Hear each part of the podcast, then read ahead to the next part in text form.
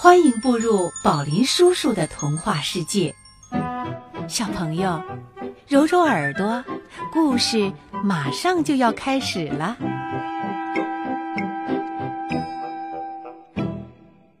接下来，宝林叔叔接着给你讲小姐姐和小弟弟的故事。小姐姐牵着弟弟变的小鹿走了好久好久。他们终于来到了一栋小房子旁，小姑娘朝里面望了望，房子里空荡荡的。她心想：“我们可以留在这儿，住进去，里面没人。”她马上找了许多的树叶和苔藓，给小鹿铺了一张软软的小床。每天早上，小姐姐都会出去捡树根、浆果和核桃，给小鹿。带回嫩嫩的青草，小鹿从他手上吃青草，在他面前玩耍，十分的快乐。到了晚上，姐姐累了，她把自己的头放在小鹿的背上，哇，这是她的一个新枕头。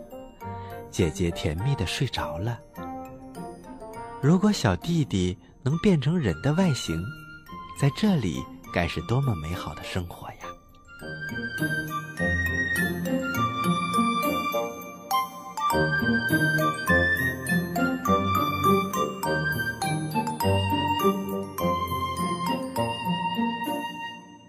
他们平静的在森林里生活了好一段时间。可是，好日子不长。有一天，国王到森林里来打猎，他放出猎狗，狗叫声、马叫声。人喊声响彻一片。小鹿听了以后，它兴奋极了。哇，外面真热闹，我要去看看热闹。姐姐，我再也忍不住了，让我去看看吧。姐姐没办法，就只好答应了。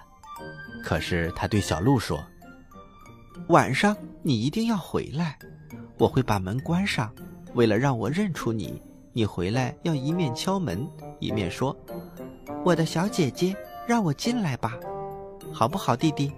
如果你不张嘴说话，我是不会开门的。”小鹿答应了姐姐，它欢欣雀跃的蹦蹦跳跳走出了家门。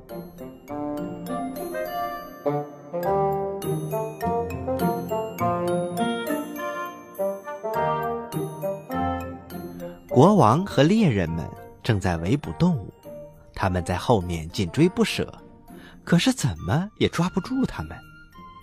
这时，一只小鹿出现在他们面前，他们紧追不舍，整整追了一天。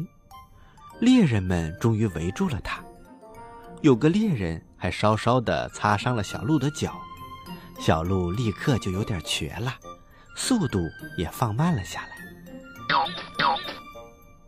有个猎人一直跟在小鹿的身后，一直追到了小房子前。只听小鹿呼喊道：“我的小姐姐，让我进来吧！”猎人看到门开了，小鹿跳了进去，然后门又关了。猎人把这一切都告诉了国王。国王当即决定：“我们明天再围猎一回，这一次。”我就不信抓不住他。姐姐看到小鹿受了伤，不由得大吃一惊。她给小鹿清洗了伤口，上了药，又给他喂了青草。她小声地说：“亲爱的弟弟，上床去睡吧，你会痊愈的。”没错，伤口很小。睡到第二天清晨，小鹿已经恢复了，它一点儿也不觉得痛。这时，他又听到了国王们围猎的声音。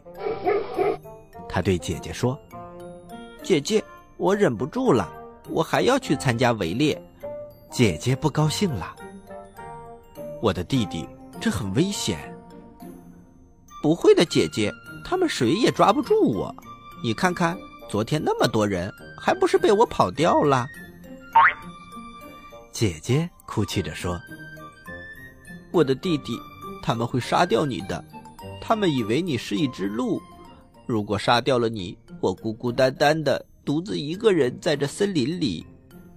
不，我不能让你去，姐姐。如果你不让我去的话，我会非常悲伤的。我真的很想出去，我只要一听到号角声，我就想跳出门。姐姐没有办法，只得心情沉重的给他打开门。小鹿活蹦乱跳的跳进了森林。国王一眼就认出了他。你们都听着，快去给我追赶！要不停的追，整整一天的追，不能停下，知道吗？可是你们记住，你们谁也不许伤害他。等到太阳要下山的时候，国王对之前那个猎人说：“你过来，领我到那栋房子里去。”当国王来到门前。他一边敲门，一边说：“亲爱的姐姐，让我进来吧。”门开了，国王一步跨了进去。房子里站着一个十分漂亮的姑娘，国王从来没有见过这么漂亮的姑娘，一下子就喜欢上她了。